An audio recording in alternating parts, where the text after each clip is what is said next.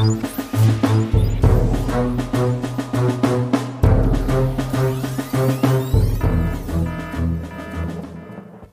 und herzlich willkommen zur 16. Ausgabe von Das Universum, dem Podcast, in dem Ruth und Florian über selbiges Universum plaudern und wie jedes Mal auch heute wieder mit Florian. Und mit Ruth. Hallo, schöne Grüße vom Universum, aus dem Universum, an das Universum. Genau, an alle und alles. Genau. Wie geht's dir, Flo? Äh, ich sitze hier am Schreibtisch und draußen schneit's wie wild. Voll. Ich weiß nicht, äh, wie ich mich dazu verhalte, ob mir das gefällt oder nicht. Warum? Magst ja, du keinen Schnee? Prinzipiell ist es eh nett, wenn es so ein bisschen hier so Schnee kommt, aber dann ist es halt irgendwie, es ist auch noch wie kalt und feucht und nass und äh, nicht irgendwie so 30 Grad und Sommer. Das ist irgendwie nicht ja, Schnee. Ja gut, da, das ist generell das Problem am Jänner, würde ich jetzt sagen, aber Schnee ist zumindest nicht so kalt wie Regen. Ich finde ja irgendwie zwei Grad und Nieselregen das furchtbarste Wetter. Da habe ich lieber minus zwei und Schnee. Ja, ach. ja, vor allem hat er mein ganzes Vogelfutter zugeschneit, der Schnee. Jetzt finden die Vögel nichts mehr. Oh, das ist tragisch. Hast du einen, einen, einen Vogel des Jahres bei dir im Garten? Oder? ich habe äh, Meisen, ich habe Rotkehlchen, Amseln und äh, ich glaube äh, Eichelheer, bin mir nicht ganz sicher, und ich glaube Kiebitze. Ich erkenne die Viecher ja nicht alle. Also die erkennt nur die, die mal so, die, die eindeutig aussehen, also Meise und Rotkehlchen genau. und so. Aber Enten. Ne, Enten habe ich nicht im Garten, aber. Und Eichhörnchen, die kommen auch ab und zu und holen sich was. Ja, Eisvögel hast du aber keine bei dir am, am Mühlbach oder wie der heißt. Nein, hätte noch keinen gesichtet. Ja, naja, gut, nein, reden wir nicht über Vögel, sondern lieber Sitzt über den gerade Weltraum. eine Krähe auf dem Baum gegenüber von meinem Schreibtisch und schaut mich an. das machen die so, ja. Die möchte was von dir. Ja, weiß nicht. Äh, Mehr. ich habe gelesen, ähm, es hat mich sofort an dich erinnert natürlich, äh, eine, eine, eine super, wahrscheinlich Clickbait-artige Schlagzeile. Schutz vor Gefahren aus dem All. Äh, anscheinend brauchen wir schon wieder Schutz vor den Gefahren aus dem All. Weißt Vor du da was welchen denn? drüber? Was machst denn du schon wieder da, da draußen? Naja, vor welchen? Vor den Asteroiden natürlich. Aha. Ähm, Habe ich jetzt nichts Konkretes mitbekommen. Äh, Es ist, ich erinnere mich dunkel, dass die, dass irgendeine Konferenz oder irgendwie sowas war. Die ESA macht ab und zu so Planspiele, wo sie so tun, als würden Asteroid einschlagen, um zu checken, was denn da, wie, wie, wie denn die Abläufe sind und wie die Wissenschaft und die Politik und die Gesellschaft Ah. aufgestellt ist. War das vielleicht sowas? nein, aber das klingt ziemlich cool. Da würde ich gerne mal mitmachen. ja, dann muss man sich irgendwie auskennen mit Asteroiden, wenn man da mitmachen will. eben. Aber ja, ist wahrscheinlich nicht so gut, wenn wir da mitmachen. Obwohl du vielleicht. Nein, es geht um die AIDA-Mission. ach, die ja, die kenne ich natürlich, ja. Das sagt ja schon was, ne? Also ich weiß nicht, warum die da jetzt irgendwie, also ich habe jetzt dann irgendwie nicht jetzt herausgefunden, warum die jetzt gerade aktuell da ähm, auf der ORF äh, Science-Seite gefeatured war, aber äh, genau, es geht um diese AIDA-Mission, wo ein Doppelasteroid besucht wird. Ich wusste gar nicht, dass es Doppelasteroiden Natürlich gibt. gibt's die, ja, ja. Äh, Jede Menge Und zwar sind die davon. sehr häufig anscheinend. gibt es jede Menge davon, ja. Ja. Also äh, ich habe auch schon, habe ich schon öfter mal, die sind, die sind aus vielen Gründen interessant, also weil meistens also Doppelasteroiden äh, entstehen, äh, wenn durch Kollisionen, also wenn quasi irgendwas auf einen Asteroid draufprallt und dann hast du welche Bruchstücke und die bleiben halt dann in der Nähe und fliegen halt rundherum. Oder was auch ein häufiger Prozess ist und der interessante Prozess ist, ist, äh, wenn so ein Asteroid ist ja jetzt meistens kein solider, durchgehender Felsbrocken, sondern es ist eher so ein Konglomerat an lose aneinander pappenden, äh, größeren und kleineren Steinen. Und die Schwerkraft, die die ausüben, ja vergleichsweise gering ist. Und jetzt kann es sein, äh, wenn die angeleuchtet werden von der Sonne, ich meine, das kann nicht sein, das passiert ja, äh, dann erwärmen die sich an unterschiedlichen Stellen unterschiedlich stark und geben diese Wärme dann unterschiedlich wieder ab. Äh, vor allem, weil sie sich auch durch die Eigenrotation dieser Asteroiden halt äh, unterschiedlich, also dass die, die eine Seite, die der Sonne zugewandt ist, wird natürlich heißer als die andere und dann hast du quasi eben, wenn die sich in, in Schatten dreht, so eine Vormittags- und Nachmittagsseite. Ähm, äh, du hast auf jeden Fall sehr viel unterschiedliche Aufwärmung und Abkühlung und das kann äh, dazu führen, dass die Rotationsgeschwindigkeit des Asteroiden sich erhöht. Das nennt man äh, den Jorp-Effekt. Und ähm, das äh, kann halt sein, wenn du so einen Asteroid hast, der durch diesen Jorb-Effekt immer schneller und schneller rotiert, dann kann sich halt mal so ein Teil ablösen aus diesem Konglomerat und dann hast du halt zwei, die einander umkreisen. Das heißt, du kannst aus der mhm. Untersuchung von Doppelasteroiden viel über die Vergangenheit der Asteroiden lernen. Also ob die mal mit was kollidiert sind, äh, ob die, äh, wie, wie deren Rotation sich verändert hat und so weiter. Also die sind extrem interessant, diese Doppelasteroiden. Okay. Und in dem Fall geht es um Didymos. Genau. Und Didi seinen Mond Didymoon. Ich glaube, Didymoon ist nicht offiziell. Also Didymos Nein, ist, ist offiziell, ist cool. aber Didymoon war ja, also die, die Mission ist ja schon länger in Planung. Ursprünglich war das ja mal eine Kooperation zwischen NASA und äh, ESA. Und eigentlich eine sehr gute Mission, denn ähm, es ist ja prinzipiell durchaus äh, reale Möglichkeit, dass einmal ein Asteroid kommt und auf die Erde fällt. Das ist jetzt nichts, was extrem häufig ist, also große Asteroiden, kleine fallen ständig auf die Erde, aber große Asteroiden nicht häufig, aber es kann passieren und dann wäre es gut, wenn wir was dagegen tun könnten. Und eine Möglichkeit, was dagegen zu tun, wäre halt ähm, etwas auf den Asteroid zu schmeißen, dadurch seine mhm. Geschwindigkeit zu verändern und äh, dadurch die Bahn zu verändern, sodass er halt ein bisschen äh, nicht, nicht passend pünktlich zur Kollision kommt, sondern halt ein bisschen früher oder später dran ist. Und mhm. äh, das ist prinzipiell kein Problem, also kein technischer Aufwand. Äh, man muss da jetzt irgendwie keine Superkanonen basteln oder sonst irgend so ein Quatsch, sondern halt einfach drum nehmen und draufschmeißen. Das kriegt man technisch hin. Aber natürlich, man kann es auch sehr gut berechnen, was dann passiert, aber es wäre gut, wenn man es ausprobiert. Und das äh, haben wir in der Form noch nicht. Und das war das Ziel von ja. der IDA-Mission. Oder ist es immer noch? Ne? Naja, na, das Problem ist, die ursprüngliche AIDA-Mission wäre so abgelaufen. Man hätte jetzt, äh, man hat sich deswegen den Doppelasteroid ausgesucht, weil äh, du da sehr schnell sehen kannst, was diese Aktion gebracht hat. Ja, weil du schmeißt was auf den, ich glaube, sie wollen was auf den, äh, auf den Mond schmeißen mhm, und dann genau. siehst du halt, der Mond umkreist den Hauptasteroid und in ein paar Stunden, glaube ich, ist die, die Zeit, die er rundherum braucht und da siehst du halt sehr schnell, ob sich jetzt die Bahn dieses Mondes um den Asteroiden geändert hat. Ähm, und äh, der Plan war ursprünglich, dass die NASA eine Mission startet, äh, die quasi der Impaktor ist. Also die NASA, das mhm. heißt, glaube ich, bei denen DART, netterweise. Mhm, das genau, das ja. passendes Akronym. Ja, hoffentlich treffen Sie. genau, also die NASA schmeißt das Ding drauf und die Europäer schauen zu und analysieren ja. das Ganze. Das wäre der Plan. Dann hat aber Europa das Ganze eingespart gesagt, nee, wir machen das doch nicht. Und die NASA hat gesagt, wir machen weiter. Was jetzt ein bisschen äh, seltsame Mission ist, wenn die NASA trotzdem was draufschmeißt, aber keiner da ist zum Analysieren. Niemand schaut zu. Ja. Also natürlich äh, die wird diese Datenmission trotzdem, also da wird trotzdem was analysiert dabei, aber halt nicht so ausführlich, wie es sein sollte. Und dann hat die äh, ESA doch wieder Geld gefunden und jetzt gibt es AIDA doch, nur kommt halt das irgendwie, glaube ich, ein oder zwei Jahre später hin, nachdem mhm. DART da schon eingeschlagen ist.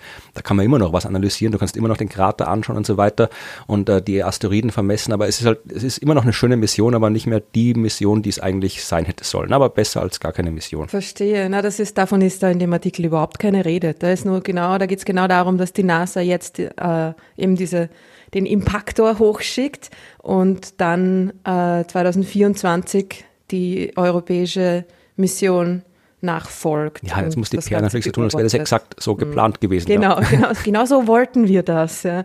Und es ist aber, ich finde es lustig, weil es ist total so die Verteidigungsmission, dass äh, NASA und ESA haben ein Erdverteidigungssystem entwickelt. Also irgendwie, ich meine, das geht schon ein bisschen darum, aber das klingt jetzt so, als hätten wir schon irgendwie die die, äh, ein Satellitennetzwerk im All positioniert, das uns da irgendwie verteidigt und diese ich finde, es ist halt, naja, vielleicht ist es gerade in dieser Corona-Zeit äh, auch populär oder, oder wichtig. alles Leute wollen vom Schutz lesen. Wir, wir, wir können uns schützen. Es ist genau, alles in Ordnung. Und wenn der Virus blöd ist, dann schmeißt man das Ding auf den Virus drauf. Ja, genau. Schauen. Dann nehmen wir den Virus, tun ihn auf den Dart, auf die Dart-Mission drauf und hauen ihn auf den Didi Moon. Nein, nein, nein. Wir schmeißen, wir schmeißen den Impact auf den Virus, habe ich gemeint.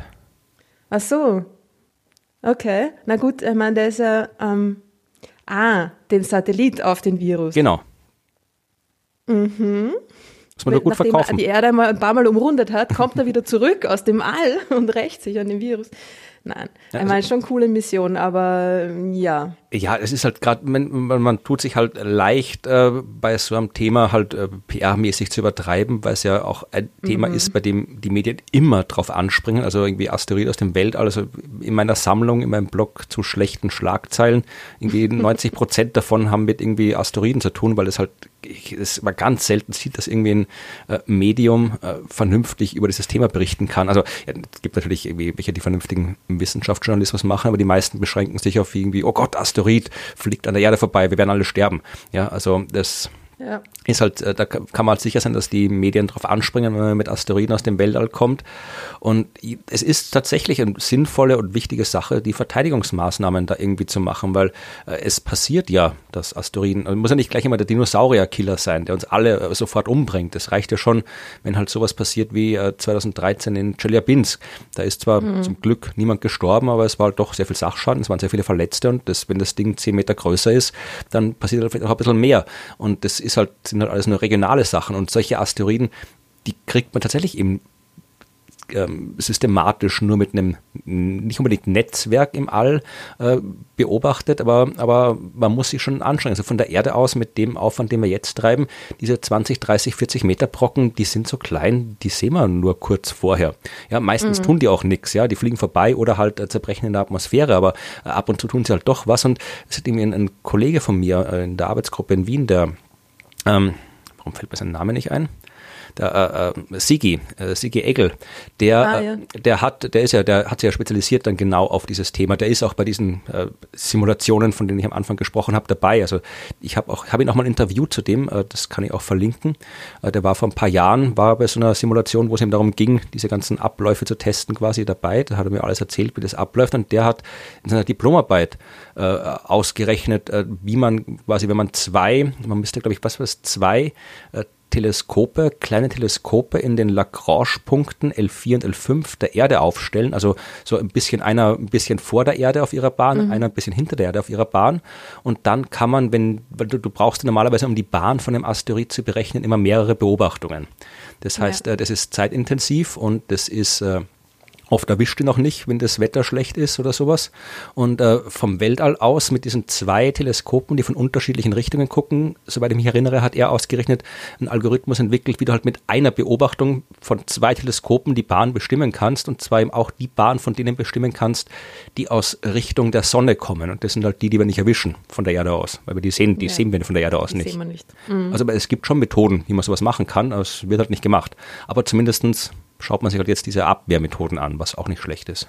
Ja, und ich finde es auch lustig, wie Sie es formuliert haben. Das hat mich auch sehr an dich erinnert, äh, dass der, der Satellit wird mit Schwung auf, den, auf diesen Asteroiden draufgeklatscht. Das, das würde ich nie sagen.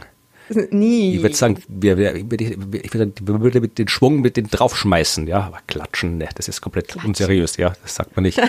das ist viel zu populär wissenschaftlich. Ja, naja, also das passiert in den nächsten Jahren. Ja, schau mal, solange es ist immer, solange das drum nicht im Alles existiert es nicht. Das ist meine Einstellung ja, bei allen. Weltraummissionen. ja. Aber hoffentlich kann man dann 2026 ähm, auch dank der europäischen Hera-Mission zuschauen, was da wirklich passiert ist oder ja, ob es funktioniert hat, die, die Ablenkung dieses Didi Moons. Ja, schauen wir mal, wann die Asteroidenkatastrophe kommt damit dann endlich auch mal die Himmelsmechaniker drinnen, so wie ich, ja auch ihr, ihr, ihr, ihre Stunde der Öffentlichkeit kriegen. Jetzt sind die ganzen Virologen und Virologen ständig im Fernsehen, ja, und wir in der Astronomie, wir kriegen nichts zu tun. Sehr unfair. Ja, es muss ein Asteroid kommen, unfair. dass wir auch ständig überall in den Medien sind.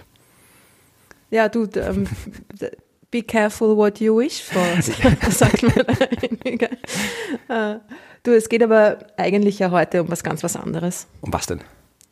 Äh, es geht um eigentlich also genau das Gegenteil, wenn es ein Gegenteil das zu Asteroiden Gegenteil, gibt. Ich wollte gerade fragen, was ist das Gegenteil von einem Asteroid? Leerer Raum. Na, ähm, es geht, naja, das Gegenteil im Sinne der Entfernung. Also es geht ga, ga, ganz und gar nicht um uns nahe Dinge, ja. sondern es geht um uns sehr ferne Dinge. Äh, vielleicht Galaxien? Ja, und zwar geht es um das, uns fernste Ding, das wir kennen, Es geht um die entfernteste Galaxie im Universum. Hast du nicht aufgepasst bei der, unserer Kosmologie-Spezialfolge, wo wir die ganzen, diese ganzen äh, Minenfeld der kosmologischen Entfernungen diskutiert haben, wie kompliziert und enorm unverständlich und schwierig das zu erklären ist. Und jetzt kommst du mit sowas an. Genau, die entfernteste. Punkt. Ja, na, du wirst das alles wunderbar erklären. Wir, es geht um die Galaxie, deren Licht wir beobachtet haben und deren Licht äh, am längsten bis zu uns gebraucht hat von allen Galaxien, die wir bis jetzt beobachtet haben im Universum. Und? Es ist eine Galaxie, die, äh, die wir beobachtet haben zu einem Zeitpunkt, wo das Universum 400 Millionen Jahre alt war. 400 heißt, Millionen ist nicht. Genau. Vor 13,4 Milliarden Jahren.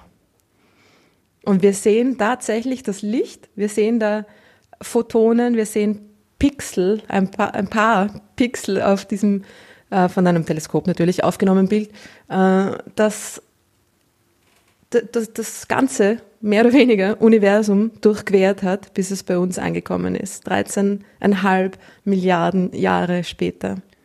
Gut, also wie, wie hat man das gemacht? Also woher, woher weiß man das? Aber diese Bestimmung? Wie, was? Wie?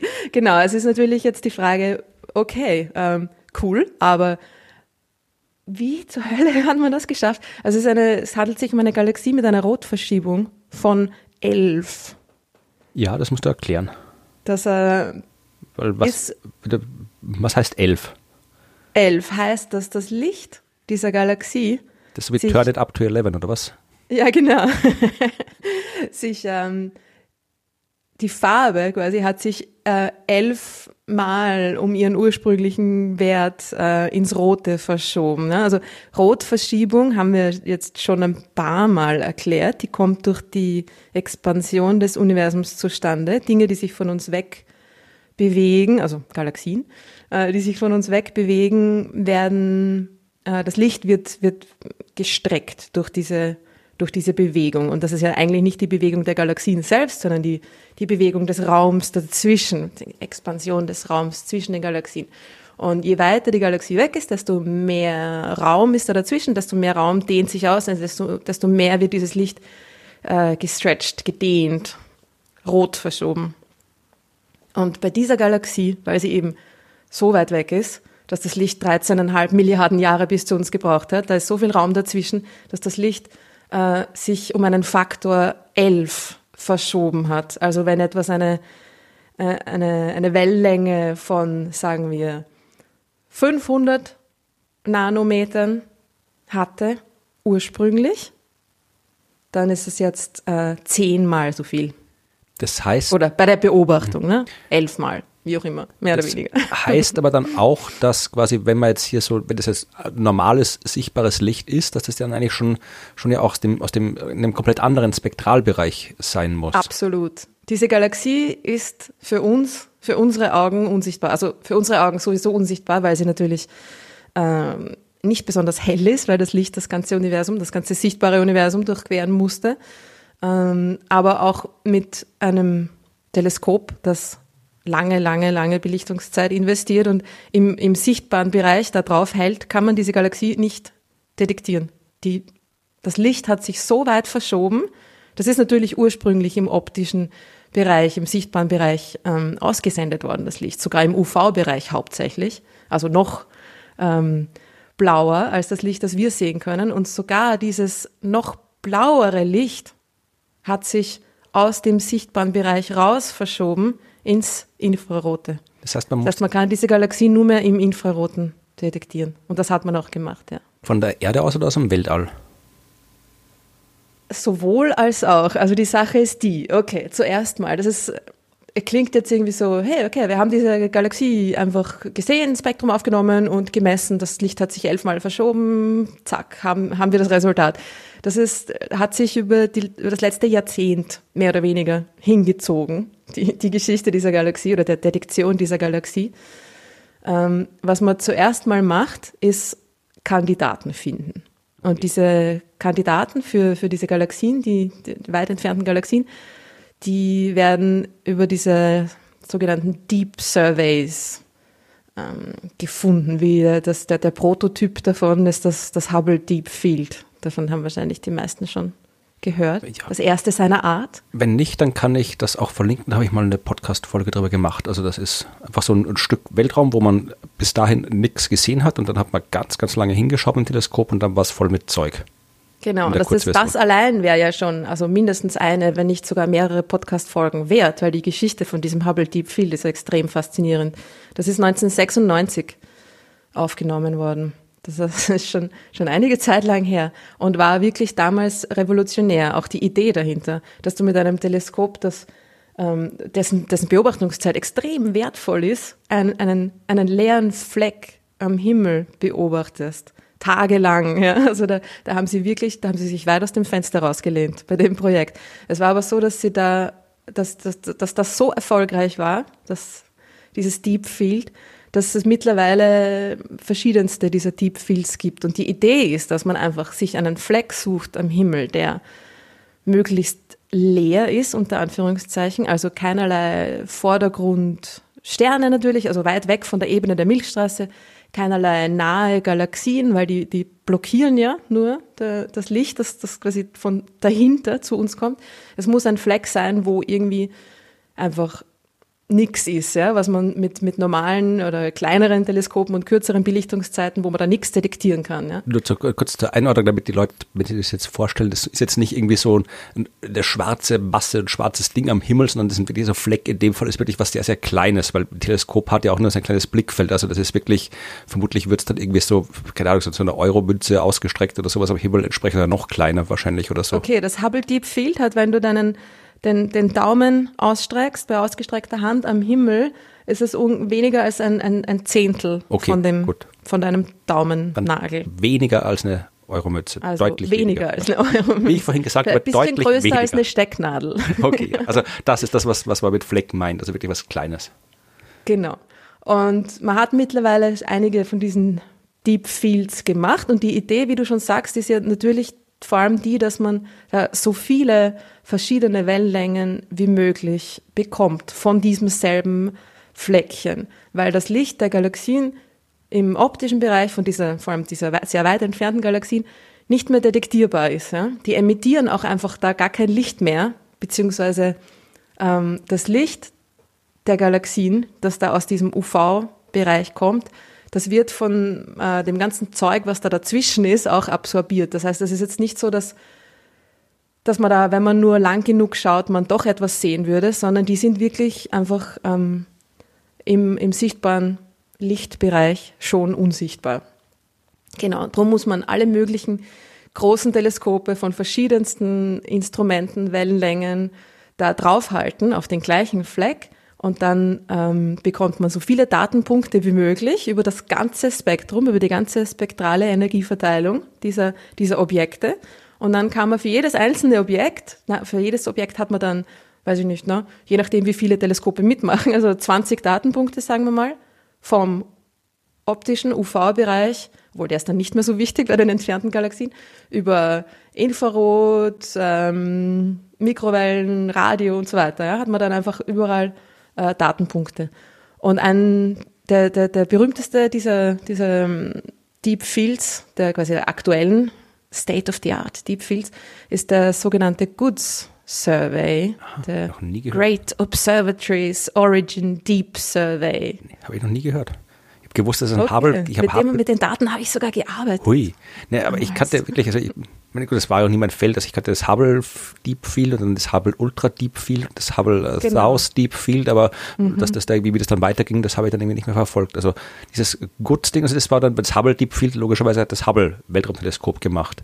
Äh, genau, ja, da gibt's das, das originale Hubble Deep Field war im, auf der Nordhalbkugel in der Nähe vom großen Wagen oder im, im Sternbild des großen Wagens. Was sagst du da?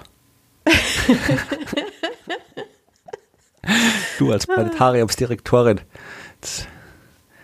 im äh, nahe des Sternzugs des großen Wagens. Naja, Asterismus, große Wagen ist ein Asterismus. Also ja, Sternbild großer Bär. Na, wir müssen da schon korrekt sein. Also ich. Echt? Nein, ich bin da, was in der Extragalaktik ist man da nicht so korrekt. Präzision ist äh, nicht Erinnere mich unser dran, Trade. Ich muss am Ende noch was über Sternbilder sagen, ja?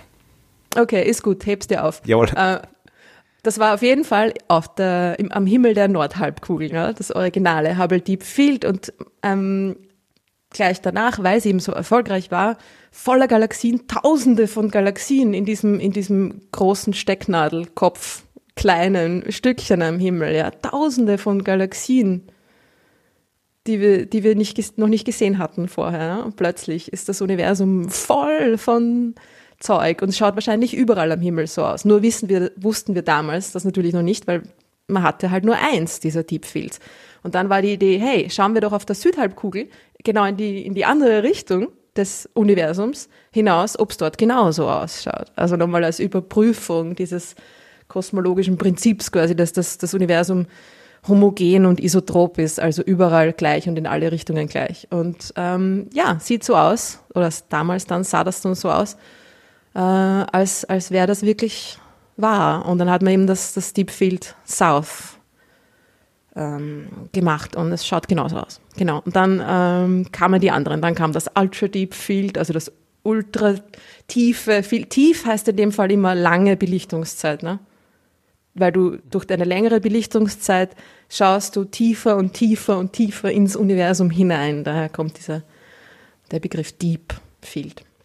Genau. Und dann irgendwann kam Goods und Goods ist eben äh, super, weil da wirklich da, da, da machen alle mit. Also Great Observatories Origins. Ne? Das heißt, das ist die, die ganzen großen Observatorien machen da mit, beobachten den gleichen Fleck am Himmel, ist auch viel größer als das Original, die originalen Deep Fields also sind ja alle sehr klein jetzt, äh, gewesen. Äh, du meinst jetzt, meinst jetzt mit Great Observatories, also einfach äh, physisch große Sternwarten oder diese, diese Gruppe der NASA Weltraumteleskope, die Great Observatories genannt werden? Weil es gibt irgendwie Hubble, Spitzer, Chandra. Äh, genau, die machen die, da auch die, alle mit. sind die drei ja. Great Observatories, was das war ein Projekt von der NASA, die sie dann über den 80ern oder so gemacht haben, dass sie die, wir machen jetzt die drei Great Observatories und einmal optisch, Infrarot und Röntgen und das waren eben das Hubble, das Spitzer und das Chandra Weltraumteleskop. Ja, genau. Also ursprünglich war das, hängt das wahrscheinlich damit zusammen, äh, haben sich dann aber andere Teleskope, andere Observatorien auch noch äh, dran beteiligt. Also da gibt es äh, einfach sehr viele Daten. Aber genau, das sind die, die Great Observatories, die also Great, na, mehr so fast schon die großartigen Observatorien, ne? nicht nur die großen, sondern es ist ein bisschen so amerikanisches Selbstlob. Ne? Great, we have the great observatories. Aber es stimmt, sie sind ja auch großartig. Ja, na gut, auf jeden Fall äh, hat man diese Galaxie wie einige andere auch, die äh, ähnlich hohe Rotverschiebung haben, also ähnlich weit weg, lang her und so weiter sind, hat man dann als Kandidaten in diesem ähm, Goods Field entdeckt. Und zwar macht man das mittels photometrischer Rotverschiebungen. Man misst Rotverschiebungen ohne ein Spektrum zu haben. Schaut, ah, es ist ein bisschen fragwürdig. Ich überlege gerade, was das bedeutet. Also ich, ich, ich schaue mir, ich schaue mir Photometrie, das heißt, die Photometrie ist einfach nur Helligkeit. Das heißt, genau. ich schaue mir die Helligkeit in verschiedenen Farben an. Genau. Das heißt, ich rekonstruiere quasi ein, eine Art Spektrum, also Spektrum heißt also spektrale Energieverteilung. Energie äh, an verschiedenen Wellenlängen, Energie in verschiedenen Farben. Das heißt, wenn ich genug photometrische Datenpunkte habe, dann ist das ein bisschen so, als hätte ich ein Spektrum mit sehr, sehr, sehr niedriger Auflösung. Das heißt, ich habe einen Punkt im UV, einen Punkt im blauen, einen Punkt im roten, einen mhm. Punkt im nahen Infraroten, einen im mittleren Infraroten, einen im fernen Infraroten, bla bla. Und so geht das weiter. Ja? Und wenn ich äh, viele Datenpu Datenpunkte da habe, dann kann ich das, kann ich denen ein, ein, ein Spektrum quasi an, annähern. Ja? Man macht da einfach diesen, einen, einen, einen Fit von verschiedenen ähm, Templates, also verschiedene Spektren, die von Programmen synthetisiert werden und fittet die an diese Datenpunkte. Und dann findet man das Spektrum, das quasi da am besten dazu passt und schaut, welcher Rotverschiebung das entspricht. Wie weit habe ich dieses, dieses dieses Modellspektrum verschieben müssen, dass es meinen photometrischen Datenpunkten quasi entspricht, ne? damit die da auf dieser Linie dann liegen. Wie viele haben Macht Sie durchprobiert? Ich hoffe, wenn nicht, dann werden die Leute Fragen stellen. Also äh, man, äh, das mit der Verschiebung kriegt man eh so raus, wie du gesagt hast. Also ich, weiß, wenn das Ding quasi sich jetzt in Bezug auf mich nicht bewegt, dann muss das Spektrum so ausschauen. Und wenn es sich bewegt, dann sind die, weil die, die Wellenlängen sich alle quasi gedehnt haben, verschoben haben, sind die Linien im Spektrum halt nicht da, wo sie normalerweise sein sollten, sondern woanders.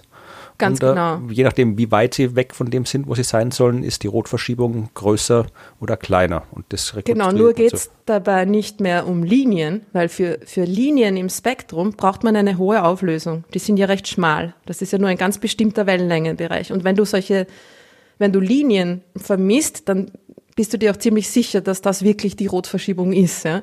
Jetzt bei dieser photometrischen Rotverschiebungsmethode kannst du keine Linien detektieren, weil du die Auflösung nicht hast. Du hast ja für jedes, für jeden Wellenlängenbereich quasi dann einen Datenpunkt. Das ist so wie wenn man, wenn man immer einen Mittelwert bilden würde. Ja, musst du dir vorstellen, du hast so ein Spektrum und du machst einen Mittelwert von den ersten äh, 100 Nanometern und dann von den zweiten und so weiter. Ja, du machst so, so ungefähr kann man sich das vorstellen als, als, als Mittelwert. Und was man dann, was man da eigentlich braucht oder detektiert, sind so, sind einfach Formen des Spektrums. Ja. In, in einem Spektrum gibt es ja nicht nur konkrete Linien, die von einem chemischen Element verursacht werden, sondern auch dieses Kontinuum, also quasi die Form des Spektrums, das ähm, durch verschiedenste andere Prozesse zustande kommt. Und da gibt es ein paar von diesen ähm, Breaks, also das sind so, so Stufen quasi in der Form des Spektrums, die durch die Absorption, also hauptsächlich von, von Wasserstoff wieder zustande kommen. Ne? Das ist irgendwie dieser Balmer Break nennt man das oder Lyman Break. Das sind verschiedene Übergänge von verschiedenen Energieniveaus im Wasserstoffatom, also kommen äh, auf eine ähnliche Art und Weise zustande wie die Linien.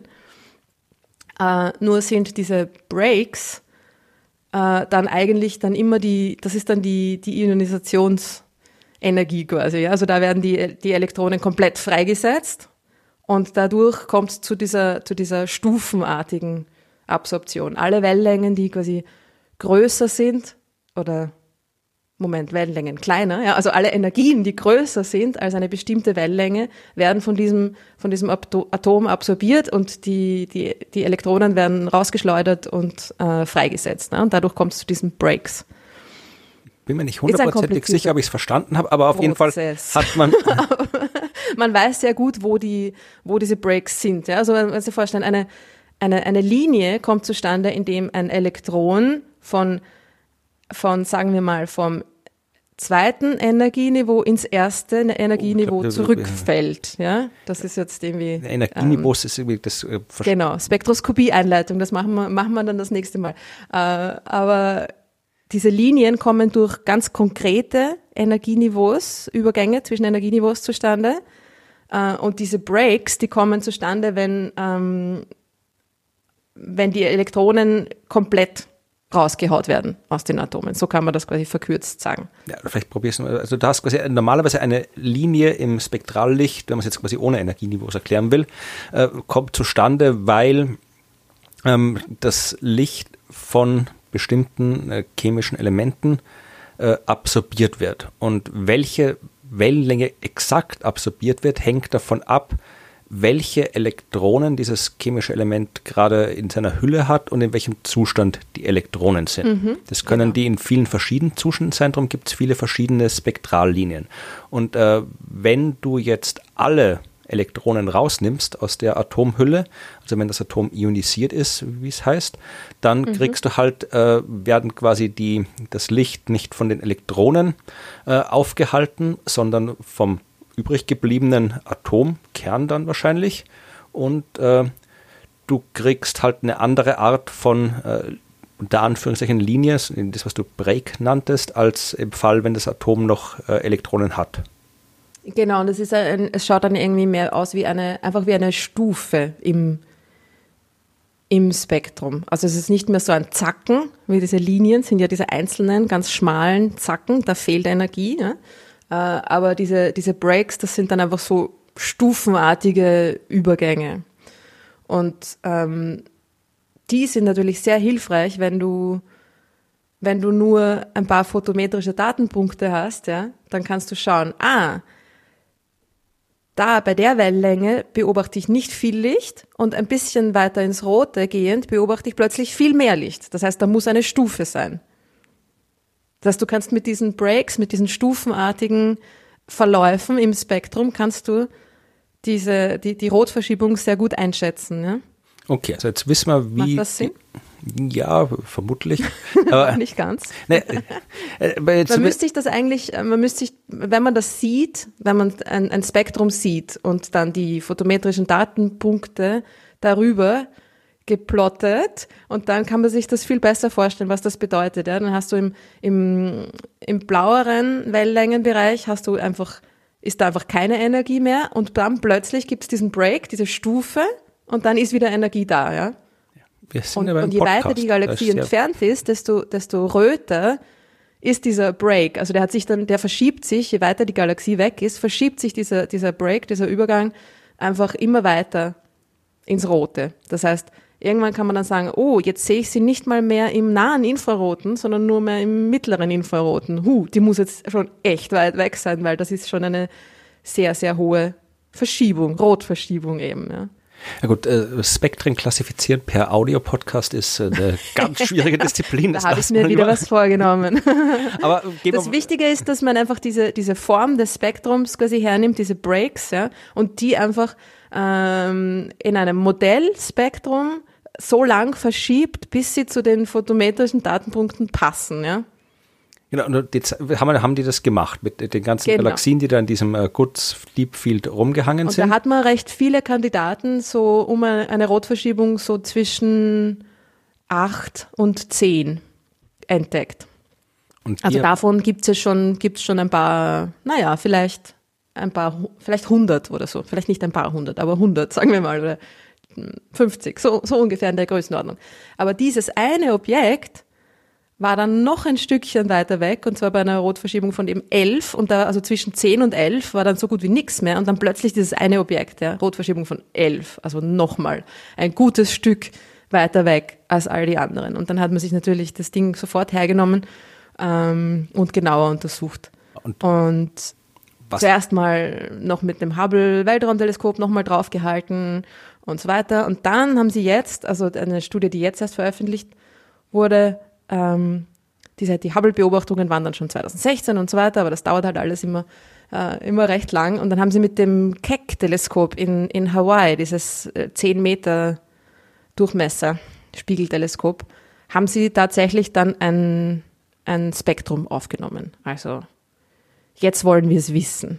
Jetzt brauchen wir ein echtes Spektrum. Und das ist natürlich schwierig bei diesen extrem weit entfernten Galaxien, weil wir da einfach so wenig Licht von denen haben. Ja, man muss sich vorstellen, das Licht wird von der Galaxie ausgesandt in einer Art Kugel. Nicht in einer Schale, Art, okay? sondern in einer, es wird sphärisch abgestrahlt. Genau, ja. Nicht mal eine Art, sondern es ist eine Kugelschale. Und diese, diese Kugel um das Objekt herum, diese Schale, die, die wird immer größer und größer und größer, wie, wie, das, wie das Licht sich dann ausbreitet durch das Universum.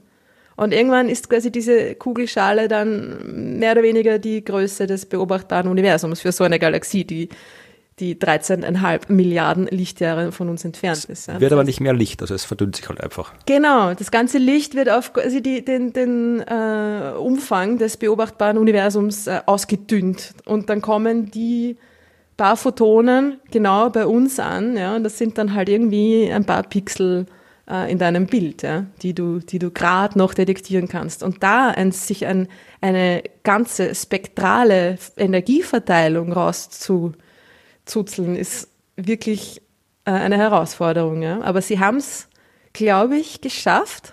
Es ist dann immer so, die Ergebnisse sind dann immer, man schaut sich dann den Plot an und denkt sich, Okay, wo ist da, ist da wirklich eine Linie? Aber sie haben diverse statistische ähm, äh, Untersuchungen durchgeführt und so weiter und es, es, es schaut ganz gut aus. Und sie haben tatsächlich dann in diesem Spektrum ähm, drei Emissionslinien identifiziert.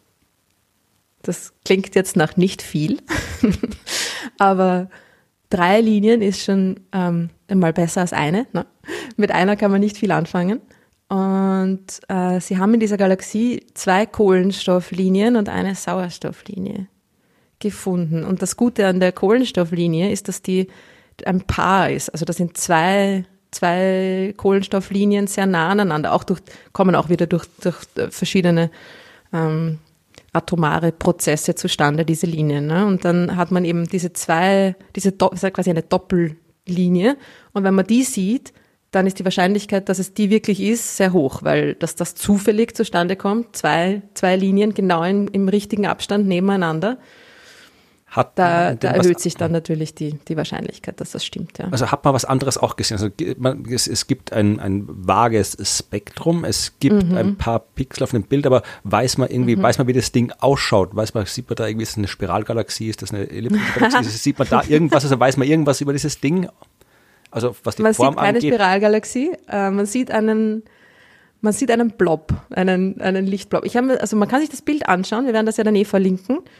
Ähm, das ist, ist eigentlich überraschend hell in Wirklichkeit. Also ich habe mir dann irgendwie gedacht, wow, Rotverschiebung 11. Wie ich noch aktiv war in der Forschung, war es irgendwie so Rotverschiebung von, von sieben oder siebeneinhalb, war irgendwie so, wow, okay. Und da hat man dann halt irgendwie äh, drei Pixel, die, die, die man kaum noch erkennen kann. Aber ähm, bei der Galaxie ist es eigentlich recht, recht eindeutig. Also man sieht da einfach ein rundes, ja, leicht, leicht irregulär geformtes blobförmiges Objekt. Das ist ja dann vermutlich auch einer der, also gehört zu den ersten Galaxien, die sich gebildet, also ersten Galaxien, es gibt ja keine Generationen bei den Galaxien im eigentlichen Sinn wie bei den Sternen, aber das muss dann quasi wirklich äh, eine Galaxie sein, so wie Galaxien aussehen, wenn sie gerade erst entstanden sind, mehr oder weniger, oder? Ganz genau. Das Bild. Äh, sehen die, da, da, weiß ich ja nichts drüber oder weißt du was drüber, äh, sehen Galaxien, wenn sie gerade erst entstanden ist, schauen die anders aus? Vielleicht sind die blobförmig oder, oder schaut eine Galaxie von dem Moment an, wo sie entstanden ist, dann aus wie eine Spiralgalaxie, wenn es eine Spiralgalaxie ist?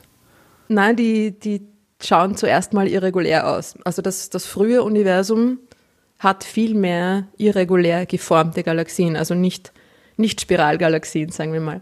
Ähm, so wie die Magellanschen Wolken, ja, das sind einfach auch so naja, also besser als Blobs kann ich jetzt irgendwie nicht beschreiben.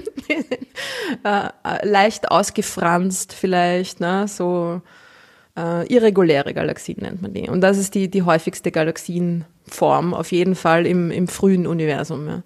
Und sie sind natürlich auch kleiner. Also die Galaxien, Galaxien bilden sich zuerst mal ähm, klein und ähm, verschmelzen dann miteinander und bilden so die größeren Galaxien. Und das ist ja auch das, ähm, das Faszinierende oder eins der faszinierenden Dinge an dieser Galaxie. Die ist eigentlich viel zu hell für, für ihr Alter, also für das Alter des Universums. Ne? Man hat sich dann, man hat dann, ähm, also wie gesagt, die Daten sind sehr, es ist, äh, naja, es ist, es ist doch recht vage, aber dann auch wieder gar nicht so schlecht. Also wenn man sich dann wirklich die konkreten Daten anschaut, ich glaube Ihnen schon, dass das, dass das stimmt. Also es ist natürlich auch mit statistischen Methoden ähm, hat man denn verifiziert. Ich brauche Ihnen da nicht mhm. glauben, sondern es ist ja. Aber es ist immer, es ist schwierig und vor allem auch also über die, die genaue Form dieser Galaxie da irgendwie was auszusagen ist ist eigentlich nicht wirklich möglich. Aber die Helligkeit ist die Galaxie ist in Wirklichkeit zu zu groß. Man hätte es, also die großen Galaxien sind ja viel seltener als die kleinen. Auch im, im lokalen Universum gibt es viel mehr kleine Galaxien als große. In der lokalen Gruppe gibt es drei große Galaxien und 40 Zwerggalaxien. Ja? Also die, diese kleinen Galaxien, davon gibt es einfach viel mehr. Und im frühen Universum war das noch stärker, dieser Unterschied. Das ist einfach sehr wenige, sehr große Galaxien natürlich gab, weil sich die ja erst bilden mussten aber durch die man, Verschmelzung von kleineren. Ja. Das hat man aber schon vorher gewusst. Also äh, nehme ich an. Genau. Ja. Hat man, man hat nicht damit gerechnet, ja. so eine große Galaxie bei so einer Rotverschiebung zu finden und vor allem nicht in so einem kleinen Gebiet, das man beobachtet hat. Also Sie sagen auch in der, in der Studie, dass Sie sehr überrascht sind, dass Sie in Ihrem kleinen Feld dieses, dieses, dieses Deep Surveys, ja, dass sie da so eine große Galaxie bei der Rotverschiebung gefunden haben, weil die sollten so selten sein, dass man mindestens ähm, ein, ein, ein Quadratgrad am Himmel ähm, beobachten müsste, um darin eine so eine helle Galaxie bei der Rotverschiebung zu finden. Und sie haben aber nur ein kleines Stückchen beobachtet. Ne? Haben Sie denn eine Erklärung dafür? Nein, es könnte natürlich sein, dass es äh, einfach Glück war. Klar, ne? wenn du so Ja, denkst, eine Galaxie pro. Quadratgrad und ich habe quasi zufällig gerade das Stückchen, ich beobachte zufällig gerade das Stückchen, wo sie auch wirklich ist. Ja? Das, das, das Kann natürlich sein. mich nicht. Das ist, Glück war es. Serendipity nennt man das. Ja, da auch auf Englisch befriedigt mich nicht. Na, oder kann natürlich sein, dass unser Modell der Galaxienentstehung und Entwicklung dann halt doch nicht ganz stimmt. Also woher, was wissen wir von der Entstehung von Galaxien? Wir haben Modellrechnungen angestellt und die, von denen, die, die vergleichen wir mit, mit den Beobachtungen, aber halt, wir vergleichen die, Beob die, die Modelle mit den Beobachtungen im, sagen wir mal, hauptsächlich in der zweiten Hälfte des, des Universums, ja, weil wir da mehr Daten haben. Und je früher äh, es an, an, in Richtung Urknall geht, desto weniger Daten haben wir natürlich und desto, desto schlechter constrained sind unsere Modelle, also desto, weniger genau sind unsere Rahmenbedingungen, an die, an die wir unsere Modelle anpassen können. Und darum kann natürlich sein, dass sich Galaxien doch schon ein bisschen oder doch noch ein bisschen schneller bilden, als wir es bis jetzt angenommen haben. Und dass diese hellen Galaxien dann gar nicht so unwahrscheinlich sind im frühen Universum. Also da muss man halt einfach das, das, das Modell, wie sich die Galaxien aus den kleineren Galaxien aufbauen, ein bisschen anpassen oder verbessern, äh, um das reproduzieren zu können. Ne? Wie lange wird es dauern, bis man das weiß? Also man hat man noch irgendwie, weil jetzt hat man dieses eine Goodsfield und äh, hat jetzt da Mhm. dieses Ding gefunden. Hat man, gibt es andere Felder, wo man das überprüfen kann? Dann muss man die erst beobachten, dass man sich in ein anderen, anderes Feld irgendwo anders am Himmel Daten sammelt und da dann auf die Suche geht? Oder Ja. Na, in Wirklichkeit, also dass man mit den, mit den jetzigen Methoden mehrere von diesen Galaxien findet, ist natürlich unwahrscheinlich. Ja? Also so ein, kannst du dir vorstellen, das Goodsfield äh, Original, das ist, ich meine, das ist zehn Jahre alt, ja, die Daten. Das ist jetzt nicht so, das ist jetzt nicht so super new, ja. Also das, ähm, die Sache ist die, dass eigentlich braucht man ja ein, ein, ein, ein Sample dieser Galaxien. Du bräuchtest irgendwie, weiß ich nicht, ja, 20, sagen wir mal. Oder je mehr, desto besser. Äh, um überhaupt da irgendwie statistische Aussagen treffen zu können. Und dafür brauchst du einfach andere Methoden, neue Teleskope. Und das ist, wo unser neues Lieblingsteleskop, James Webb Space Telescope, ins Spiel kommt. ja, das soll ja starten dieses Jahr. Yes, yes, yes. Und wo, wie du sagst, du glaubst nicht an die Existenz von diesen Projekten, bevor sie nicht gestartet sind. Es soll im Oktober 2021 losgeschickt werden. Na, wer weiß. Und das ist halt das quasi das, das Nachfolgeteleskop vom, vom Hubble. Also es ist irgendwie, ich glaube, sechs Meter Spiegeldurchmesser, also dreimal so groß wie Hubble. Und genau, und mit dem, mit James Webb wird man dann, da wird man dann echt statistische Samples dieser, dieser frühen Galaxien im Universum beobachten können. Na, ich bin gespannt, ob das erstens, ob das Hubble-Teleskop ins Weltall fliegen wird und zweitens, ob es dann auch Das, das Webb, ja. Ich glaube schon. Ich meine, es ist, ja, es ist ja, es ist ja fertig, ja. Ja, eh, aber was, es kann immer doch sein, dass jetzt, weiß nicht, hier, es gibt die Bürgerkriege in den USA und alle äh, Raketen. doch solche Sachen. Ja, ja, nein, das ist auch die unwahrscheinliche Variante, aber nicht ganz so unwahrscheinlich ist es, dass halt die Rakete zerreißt. Ja, sowas kommt Natürlich. vor. Also das, ist ja natürlich, der, ja, dass irgendjemand eine Schraube irgendwo vergessen. Ja, na sicher, das kann immer passieren. Ja, das wäre sehr, sehr tragisch. Also ich war zum Beispiel einer bei den äh, Raketenstarts, wo ich äh, dabei war, also dabei im Kontrollzentrum, nicht am Raketenstart selbst, war der von ähm, einer ESA-Mission, die hieß, äh, äh, wie hießen die, Eis, irgendwas mit Eis, ähm, Eis, Eis, Eis. Eis? Eis oder Eis? Ach Äh, Gott. Augen oder Eis? Na, es ging um, ach, ich glaube, ich bin langsam, langsam komme ich in das Alter, wo ich mir Gedanken über mein Gehirn machen muss.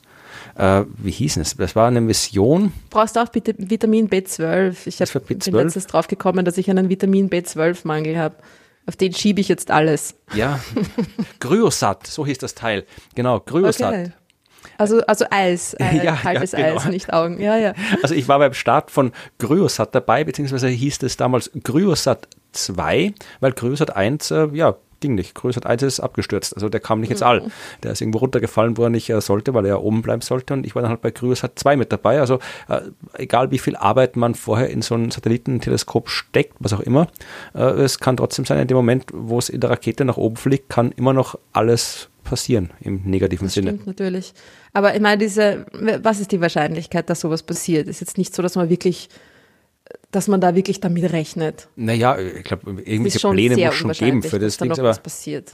Ja, es passiert. Aber ich meine, es ist auch, es ist auch verglichen mit irgendwie, wenn ich jetzt das Teleskop irgendwo im, im Lieferwagen durch die Gegend fahre oder sowas, ist es vermutlich, also dass da was passiert ist. Die Raketen sind schon noch die, die unsicherste Art der Fortbewegung. Ja, unsicherer als, als Autoverkehr. Ich glaube schon, also statistisch auf jeden Fall, weil halt Raketen tendenziell unsicher sind und es sehr wenig davon fliegen und Autos sind auch unsicher, aber da fahren halt viele und es passiert nicht immer was. Also ich wüsste jetzt keine Statistik, aber ich glaube, also zumindest, zumindest als, als, für, für, als Personentransportmittel, glaube ich, ist Ra mit der Rakete fliegen so ziemlich das Gefährlichste, was du tun kannst in Sachen Fortbewegung. Aber wäre interessant, sich da wirklich mal Statistiken anzuschauen. Ja, habe ich nicht gemacht, aber interessant wär's, da hast du recht. Hörerinnen erleuchtet uns sicher Verkehrsexperten die, und Expertinnen, die da, die da Statistiken Ich parat gehe auch haben. nicht davon aus, dass das Web irgendwo explodiert, aber möglich ist es, dass wirklich, solange das nicht fliegt, fliegt es nicht. Das stimmt. Aber wenn es fliegt äh, und wenn es dann mal oben ist im, im Lagrange-Punkt, das fliegt ja zum, zum Lagrange-Punkt, also quasi auf der, genau auf der anderen Seite, ähm, relativ zur Sonne. Ja, mit einer Linie Erde. von Erde und Eineinhalb Millionen Kilometer entfernt Genau. von uns. ja, damit die Erde quasi das Licht der Sonne abschirmt. Damit Genau, genau.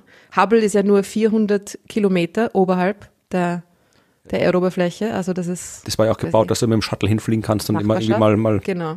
Schrauben nachziehen und so weiter und warten. Genau. Das wird jetzt schwieriger bei James Webb, Ja, da da mal eine nix hin. Schraube anzuziehen.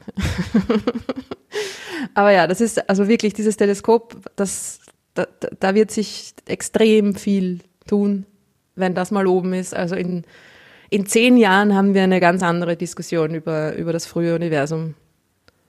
Ich finde das cool an der Sache. Meine, es, ist, es, ist, es ist sehr viel cool an, ähm, an, am James Webb Teleskop, aber was ich halt interessant finde, ist, dass halt, wenn du dir anschaust, wie so das, ist das Hubble Teleskop, ja, also wirklich vermutlich das einzige Teleskop, wo Menschen äh, den Namen kennen, wenn sie jetzt nicht in der Astronomie tätig sind. Also wenn du fragst, sag mir den Namen von dem Teleskop, dann werden, wenn sie Menschen überhaupt einen Namen wissen, die Leute sagen Hubble Teleskop und äh, vermutlich werden die meisten, die Hubble Teleskop sagen, nicht wissen, wer Hubble war. Ähm, aber viele werden es doch wissen, weil Hubble schon, also zumindest von den bekannten Astronominnen und Astronomen, äh, ist Hubble vermutlich einer von den bekannteren, also wahrscheinlich Stephen Hawking, der eigentlich nicht mal wirklich Astronom war, und Einstein, der auch nicht wirklich Astronom war, und vermutlich kommt dann eben mit, dann kommt irgendwie Kepler und Galilei, aber man sagt so, Hubble gehört schon zu den Namen, die man kennen kann, wenn man was kennt, aber wer war James Webb? Das wissen wahrscheinlich nicht mal die meisten, die sich mit Astronomie beschäftigen. Ah, du stellst Fragen. weißt du es? Ist es eine, eine, eine Fangfrage? Oder? Äh, Ich habe es ich natürlich auch nicht gewusst. Also äh, ich habe das irgendwann mal recherchiert und ich habe jetzt gerade, weil es wirklich, äh, ich, es ist jetzt nicht so wahnsinnig viel, was was ich da, äh, ich habe es nicht gemerkt, darum habe ich jetzt gerade nochmal nachgeschaut. Also das war, das war kein Wissenschaftler, also kein Wissenschaftler im, im eigentlichen Sinn, das war Beamter. Ja, äh, der ist 61 geboren, ist, ähm, Entschuldigung, nicht 61 geboren, der ist 1906 geboren und 1992 gestorben und war äh, von 61 bis 68 der NASA-Administrator. Ja, also gerade in dem, ja, also der zweite Administrator der NASA überhaupt, weil NASA ist ja erst irgendwie, äh, kurz äh, wie Ende der 50er, glaube ich, Anfang der 60er gegründet worden. Und der war halt gerade in der Zeit äh, der NASA-Chef, wo es halt um die, das Apollo-Programm ging. Ja, also das bemannter, bemenschter Flug zum Mond. Und ähm, das, äh, ja, er hat halt anscheinend viel, dass da, was die Bürokratiegeschichte der NASA angeht, kenne ich mich jetzt auch nicht so gut aus, aber äh, er hat halt quasi aus, aus, er hat halt quasi die NASA zu dem gemacht, was sie halt heute ist, strukturmäßig, so wie ich das verstanden habe. Und anscheinend da die Leute, die das Web gebaut haben, das Teleskop halt alle bei der NASA sind, wird der Name dort vermutlich wesentlich mehr ähm, im Umlauf sein als äh, außerhalb. Und insofern haben die wahrscheinlich gesagt, wir dem Typen, der quasi hier unser Ding so konstruiert hat, wie es jetzt ist, also unsere Institution so äh, eingerichtet hat, wie es jetzt ist, dem widmen wir ein Teleskop. Also es ist durchaus eine, ich habe jetzt nichts gegen die Wahl, ich sage das jetzt nicht, um das zu kritisieren. Äh, Bürokratinnen und Bürokraten sind genauso wichtig, äh, wenn es um solche Riesenorganisationen geht, wie, wie, wie alle anderen. Also das muss auch irgendwer machen und das muss man gut machen, wenn alles funktionieren soll. Also insofern ist es absolut gerechtfertigt, auch so jemanden auszuwählen. Aber man kann halt, ich weiß es nicht, ob es, ob es aus Sachen der Öffentlichkeitsarbeit, ob das wurscht ist, äh, weil Hubble, ob das, das jetzt nach dem Edwin Hubble benannt ist, ist dem meisten wahrscheinlich auch wurscht. Also ich, mm. ich, ich, ich hab, bin mir noch nicht ganz sicher, wie ich das einordne, dass jetzt das Teil so heißt, wie es heißt. Aber es heißt glaub, so, wie es heißt. Ja, das, das Hubble, also das Teleskop, wenn man sagt Hubble, dann verbindet man das mit dem Teleskop, nicht mit, dem, mit der Person glaube ich. Die Frage ist, ich frage mich das, also bei Hubble, äh, bei Hubble bin ich auch davon überzeugt, dass die meisten Menschen das im Teleskop verbinden. Ich frage mich oft, was mit Kepler ist, weil Kepler ist wirklich so, wenn, ist wirklich einer der Namen, den man wirklich kennt als Astronom. Johannes Kepler war ein Astronom, also einer der wichtigsten Astronomen überhaupt. Aber Kepler war ja auch ein sehr, sehr wichtiges Weltraumteleskop. Und das mhm. auch, also da frage ich mich dann wirklich, ob die Menschen, wenn man jetzt Kepler sagt, also jetzt wirklich nicht in der äh, Wissenschaft, sondern allgemein Menschen, mhm. ob die da mehr Teleskop oder mehr äh, Mensch drunter äh, sofort assoziieren. Ich glaube mehr Mensch. Bin ich mir nicht sicher. Also gerade. Ja. Ich weiß nicht, das ist ja die Frage. Gut, von, von Kepler, dem Menschen, hast du wahrscheinlich auch gehört, wenn du nicht in der Ast mit Astronomie zu tun hast. Vom Kepler, dem Teleskop, wirst du vermutlich außerhalb einer wissenschaftsaffinen Bubble eher weniger gehört haben. Also hast du wahrscheinlich recht. Mm. Müssen wir eine Umfrage starten? Ja, aber wie gesagt, James Webb hat vermutlich ja äh, auch, das ist, wird von, von dem Menschen, glaube ich, da ist, da werden, das werden alle nur als, sofern überhaupt den Namen als Namen vom Teleskop kennen. Mm. Ja, Teleskopbenennung. Genau. Da müssen wir eine Doktorarbeit drüber schreiben, irgendwer. Ich finde, Hubble ist ja auch ein, also Hubble ist ein super Name irgendwie. Hubble, das ist das haben sie schon, haben sie sich schon gut ausgesucht. Ich meine, das hat ja auch eine, eine, eine ihre äh, Öffentlichkeitsarbeitsstrategie. Ja, mein Hubble war ja auch, auch damals. Von Anfang an, ja. Es war ja auch also irgendwie das, das erste seiner Art quasi, das erste wirklich große Teil, was wir ins All geschickt haben, zu beobachten.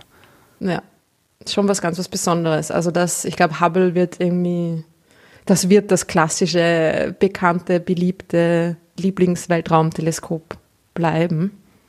Ja, mal. Aber James was. Webb wird auch, also Hubble hat wahnsinnige Arbeit geleistet, ja, auch über, über einen, eine Lebenszeit von mittlerweile 30 Jahren, ne? Verrückt, wenn man sich das vorstellt.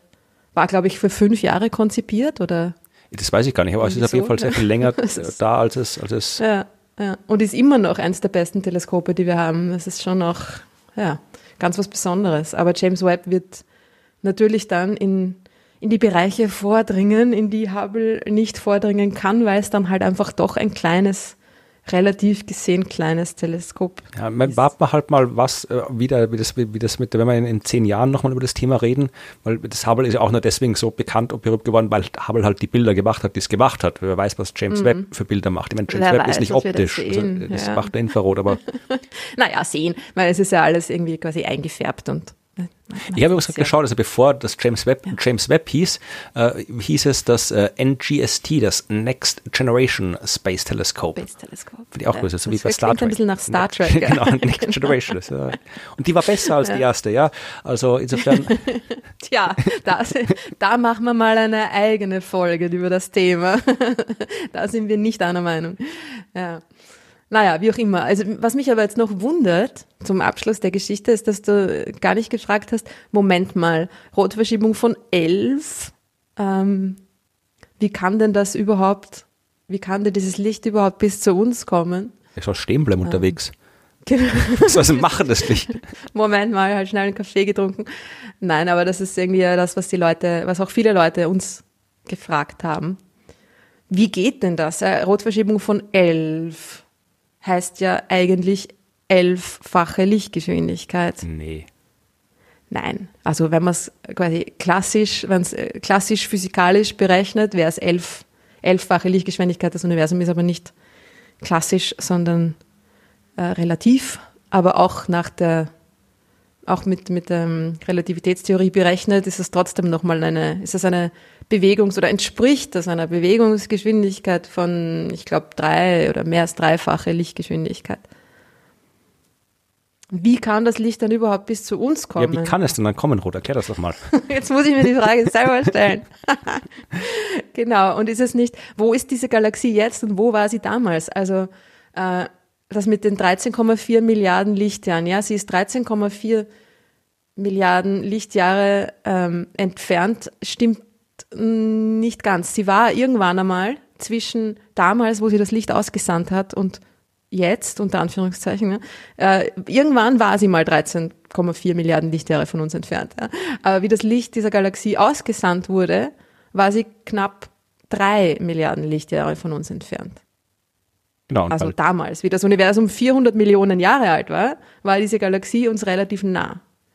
Das Licht ist dann eben, äh, ist dann ausgesandt worden und hat, ist quasi zu uns gegen den Strom geschwommen, gegen die immer schneller werdende ähm, Expansion des Universums und ist mittlerweile jetzt ungefähr 30 Milliarden Lichtjahre von uns entfernt. Ja, ist ein Stück. Ist ein Stück, genau. Das heißt, diese 13 Milliarden Lichtjahre, das ist, oder die 13 Milliarden Jahre, ja, das ist die, die, die, die Zeit, die das Licht bis zu uns gebraucht hat.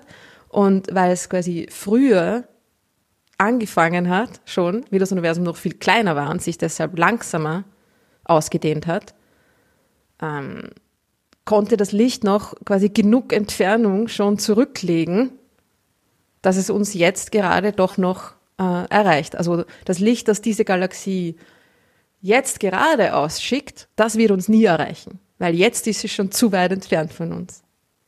Als dass wir das in der Zukunft irgendwann nochmal ähm, sehen würden. Es sei denn, wir fliegen im Licht entgegen. Wir fliegen dem Licht entgegen? Ja, wenn wir ein schönes Raumschiff bauen, das über Licht schon unterwegs ist, dann können wir da. Ach so, es sei denn, wir fliegen dem Licht entgegen. Hm.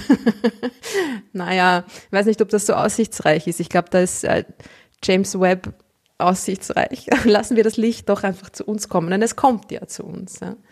Das ist diese, ähm, diese Analogie, dass das Licht quasi gegen den Strom schwimmen muss und sich einfach ähm, am, am Anfang, wie es ausgesandt wurde, noch in einer in einer langsameren, äh, bei einer langsameren Strömung befunden hat. Na, das war jetzt kein Satz, den sage ich jetzt nochmal.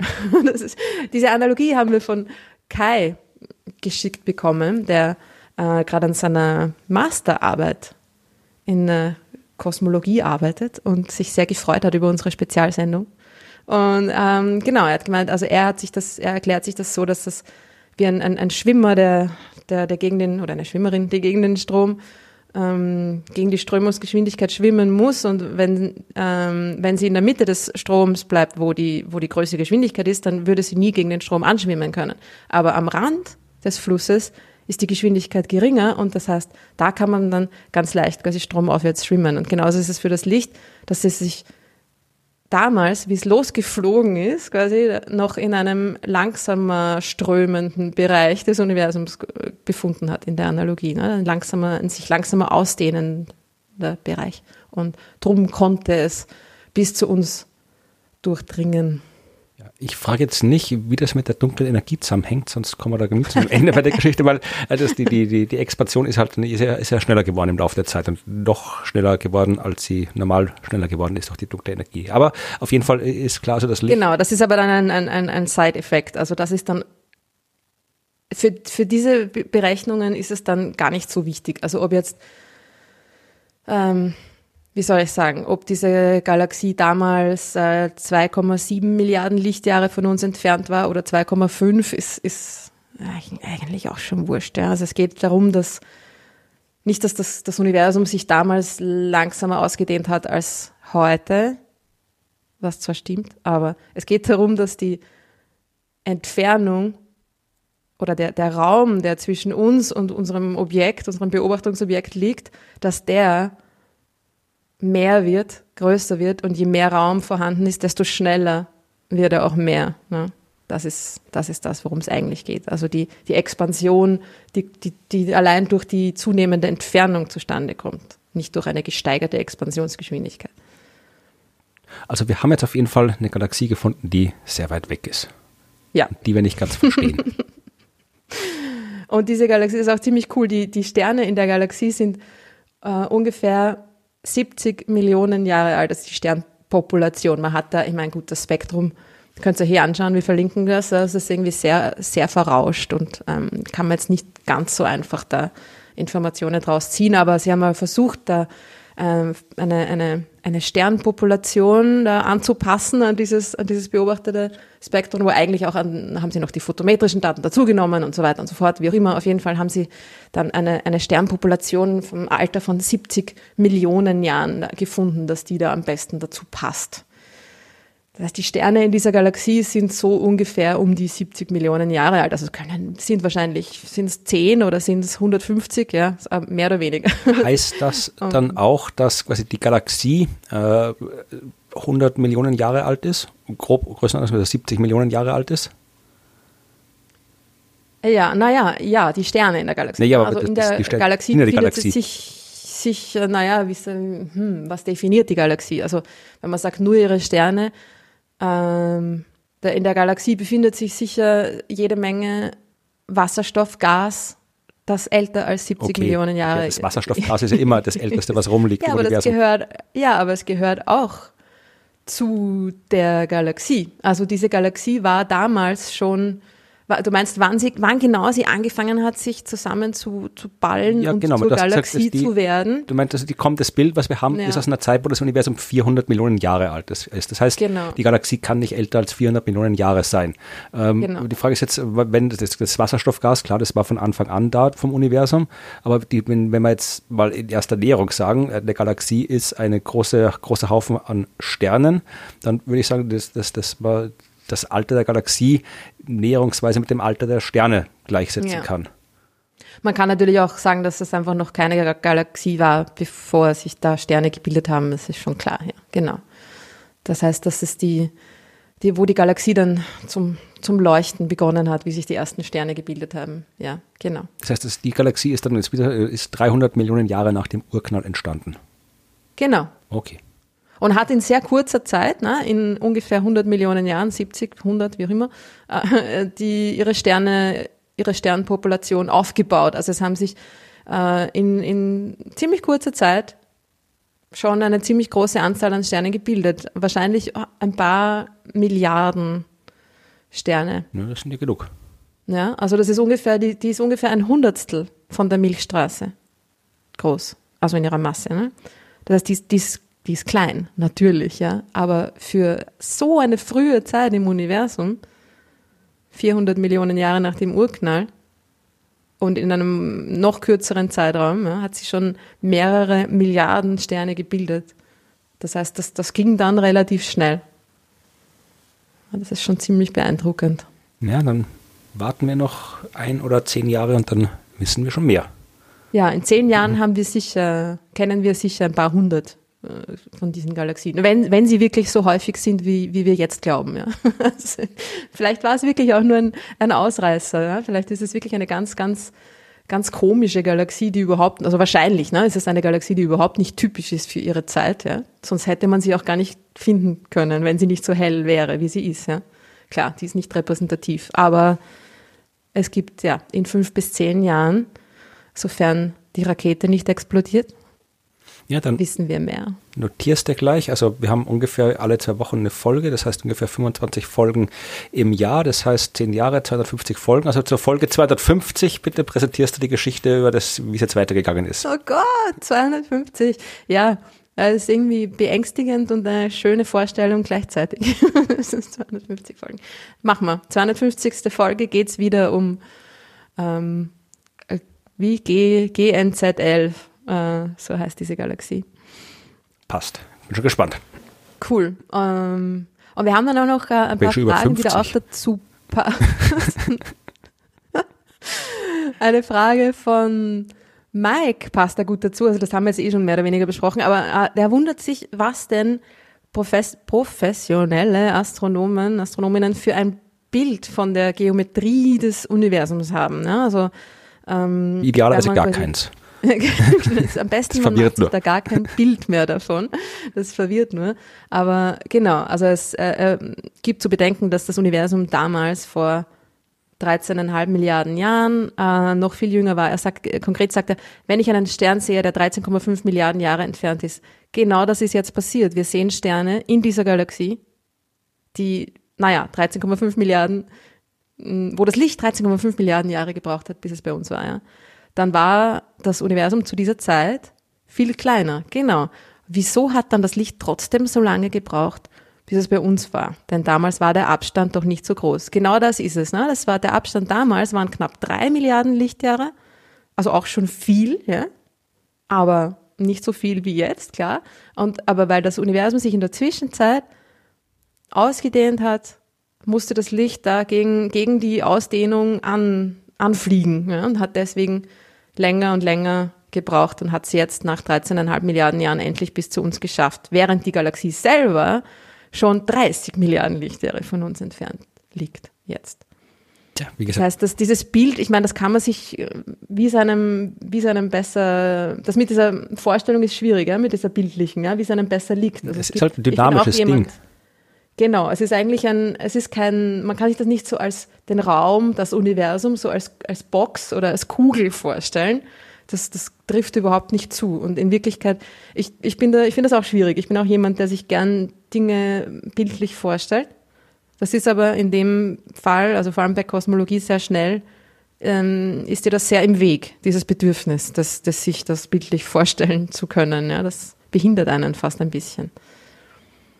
Ja. Wie stellst du dir das vor? Stellst du Gar dir das nicht. vor? Also, äh, Gar nicht. natürlich, weil ich Okay. stelle mir das genauso vor wie alle anderen, aber äh, es ist halt tatsächlich dann, also das sind halt Dinge, das funktioniert halt äh, so nicht mit dem Vorstellen. Also da muss man halt wirklich irgendwie, äh, das ist halt alles ein dynamischer Prozess, den man äh, sich auch nur dynamisch vorstellen kann, aber sich Prozesse vorstellen, ist halt generell schwierig für uns. Vor allem äh, solche Prozesse wie die, äh, weil die halt auch mit unserer Alltagserfahrung nichts zu tun haben. Das heißt, wir haben, wir haben keine Modelle im Kopf, die wir da leicht drauf anwenden können.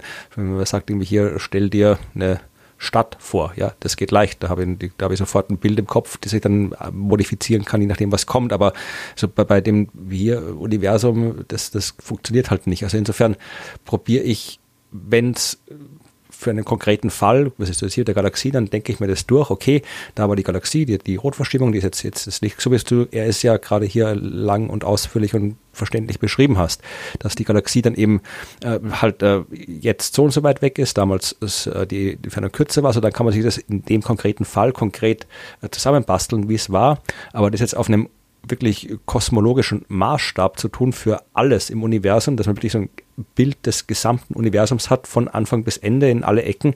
Ja, das, das weiß ich nicht, da ist mein Kopf zu klein. Das vielleicht können es, aber ich andere, Ja. ich kann es nicht. Nein, das kann man sich nicht vorstellen. Vor allem, es ist, also man kann sich vielleicht, was noch äh, vielleicht am ehesten hilfreich ist, es sich als der, der, den, den Weg des Lichtes vorzustellen. Und nicht als irgendwie das Universum als ein Ganze mit einer bestimmten Form und Geometrie. Ja? Das geht irgendwie nicht. Aber man kann sich, also ich stelle mir das dann oft so vor, als eine Art ähm, größer werdender, gebogener Trichter. ich meine, Willkommen in meinem Kopf. Na, es ist äh, genau, aber ich glaube, das ist echt, also die die die Vorstellung, die die einem da kommt, kann hilfreich sein, aber kann auch behindernd sein, ne? in, in der, im Verständnis. Das ist es ist schwierig. Es ist ähm, ja, also je, jeder wie er mag. Wenn es euch gelingt, es euch nicht vorzustellen, dann ist es vielleicht sogar besser. Stellt euch nichts vor. Stellt euch nichts vor. Was auch noch, also was man sich auch vorstellen kann, ist, wenn man ra einfach rausschaut, na, diese Kugelschale, die wir vorher schon besprochen haben, die, wenn wir schauen raus von der Erde ins Universum, das Universum ist überall als, als, als Kugelschale quasi um uns herum und diese Kugelschale, diese quasi Oberfläche einer Kugel, wird dann immer größer, je weiter wir rausgehen und geht in der Zeit auch zurück. Das heißt, es sind immer, es sind immer Momentaufnahmen in einer früher und früher zu, länger und länger zurückliegenden Zeit. Und in erster Näherung für das nahe Universum kann man sich das schon so als Kugel vorstellen, als, als Raum, Wie im nahen der mit Universum Galaxien gefüllt ist. Im nahen Universum, da geht das schon. Aber wie gesagt, wenn Genau. es halt wirklich dann Die näheren Galaxien gehen auch noch. Also das nahe Universum muss gar nicht so nah sein, ja. Also mit Na, bis ja- zu ja. irgendwie ein paar Millionen, ein paar hundert Millionen Lichtjahren äh, passt das recht gut. Aber es passt dann immer weniger. Ja? Und vor allem ist es auch, es ist ja auch so, dass die Galaxien zuerst, wenn man rausschaut, werden die Galaxien kleiner und kleiner und kleiner, je weiter sie weg sind. Und irgendwann dreht sich dieser Effekt aber um und die Galaxien werden wieder größer, weil wir schon so weit zurückgeschaut haben, dass das Universum zu dem Zeitpunkt kleiner war und sich aber trotzdem auf eine immer größer werdende Kugelschale ähm, projiziert hat. Ja? Das heißt, es ist das, das kleiner werdende Universum in der Vergangenheit, kleiner werdend, wird, wird immer größer und größer aufgeblasen in Wirklichkeit. Und drum sehen die, die Galaxien im frühen Universum am Himmel wirklich wieder größer aus als die bei, sagen wir mal, mittlerer Entfernung. Ja? Ja. Das ist auch absurd eigentlich. Ja, machen wir die nächste Frage. Ich muss dann nachher noch einen Schnaps trinken. Es wird schon.